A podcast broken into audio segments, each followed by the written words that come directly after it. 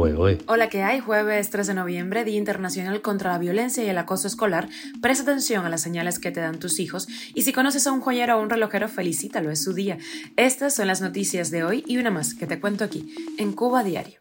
Esto es Cuba a Diario, el podcast de Diario de Cuba con las últimas noticias para los que se van conectando. El callo privado de Blue Diamond en Cuba arranca la temporada alta con cuatro hoteles. Una veintena de expresidentes latinoamericanos piden a Biden eliminar el embargo a La Habana. El Minin y el Minrec se lavan las manos como Poncio Pilato ante la crisis migratoria cubana y el hundimiento de la lancha de Bahía Honda. Los envíos de petróleo de Venezuela a Cuba se recuperan, pero no lo suficiente. Esto es Cuba a Diario, el podcast noticioso de Diario de Cuba. La hotelera canadiense Blue Diamond Resorts, que tiene 11 propiedades en Cayo Largo del Sur, en la Isla de la Juventud, anunció la apertura allí de cuatro hoteles completamente renovados para esa temporada alta. A partir de ese noviembre, la firma da inicio a la experiencia inédita de administrar el islote gracias a una concesión exclusiva del gobierno cubano que incluye, además de la exclusividad del destino, una licencia de importación especial que le permite controlar los productos que ingresan a ese territorio. Los hoteles en servicio son Memories Cayo Largo, Starfish Cayo Largo y las villas Linda Mar y Marina. Los huéspedes vendrán mayoritariamente de Canadá. La empresa canadiense se ha convertido en la segunda hotelera del país, solo por detrás de Melilla. Cuba a diario. 18 exgobernantes latinoamericanos enviaron una carta al presidente de Estados Unidos, Joe Biden, para pedirle que levante el embargo en Cuba y saque al gobierno de la isla de la lista de patrocinadores del terrorismo. Esto invocando los daños causados por el huracán entre los firmantes destacan los expresidentes José Mujica de Uruguay, Dilma Rousseff Brasil, Juan Manuel Santos y Ernesto Samper en Colombia, Evo Morales Bolivia, Martín Torrijos Panamá, Rafael Correa Ecuador, Vinicio Cerezo Guatemala y Lionel Fernández República Dominicana. En la carta se reitera el mismo discurso del gobierno cubano de culpar a las sanciones estadounidenses de todo mal en Cuba. No se habla, por supuesto, de la mala gestión, de las violaciones de los derechos humanos. La Asamblea General de Naciones Unidas votará esta semana la resolución de condena contra el embargo que La Habana presenta hace ya 30 años ante ese organismo que siempre la ha apoyado. Y el gobierno cubano intenta lavarse las manos ante la actual crisis migratoria, la mayor en la historia de Cuba, y el hundimiento de una lancha por parte de efectivos de las tropas guardafronteras. La mesa redonda invitó a varios oficiales del Ministerio del Interior, sin embargo, su titular, Lázaro Alberto Álvarez Casas, no participó. La teniente coronel Imandra Oseguera Kul, jefa de las tropas guardafronteras, obvió los testimonios de las víctimas que repitieron la misma historia y las mismas palabras. Los voy a partir al medio, fueron las palabras justo antes de partir al medio a la lancha.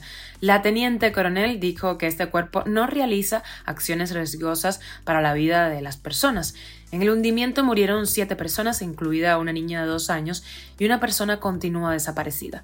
Según los datos del MININT, en 2022 los guardafronteras detectaron siete intentos de tráfico humano y detuvieron a 121 personas involucradas. Sin embargo, los viajes por iniciativa propia reportaron 2.085 detenciones en 168 operativos. Cuba a diario. Los envíos de petróleo de Venezuela a Cuba se recuperaron en el último mes, pero no lo suficiente. En octubre, Cuba recibió de Venezuela un promedio de 52 mil barriles de petróleo crudo diarios, una cantidad superior a los 36 mil de septiembre, pero menos que los 81 mil de agosto. Esta cifra incluye cargamento de crudo, diésel y combustible para aviones, según los datos de la empresa Refinitiv Aecon y los informes de exportaciones de petróleos de Venezuela que publica la agencia Reut. La información se da a conocer justo días después de que la empresa estatal Cuba Petróleo reconociera que debido a dificultades operacionales de logística y una demanda superior a lo habitual, se ha producido déficit en la disponibilidad de combustible a nivel nacional. Esto, por, supuesto, sin ofrecer cifras sobre la supuesta alza de la demanda. Las colas para conseguir gasolina son tremendas, según algunos ciudadanos de La Habana. Esta falta de gasolina ha coincidido con la crisis de los apagones en Cuba. Y con la extra con ciertas cancelados. Eh, esta vez el de la diosa en La Habana. Estaba anunciado para el próximo domingo 6 de noviembre en el Parque La Cotorre en Guanabacoa.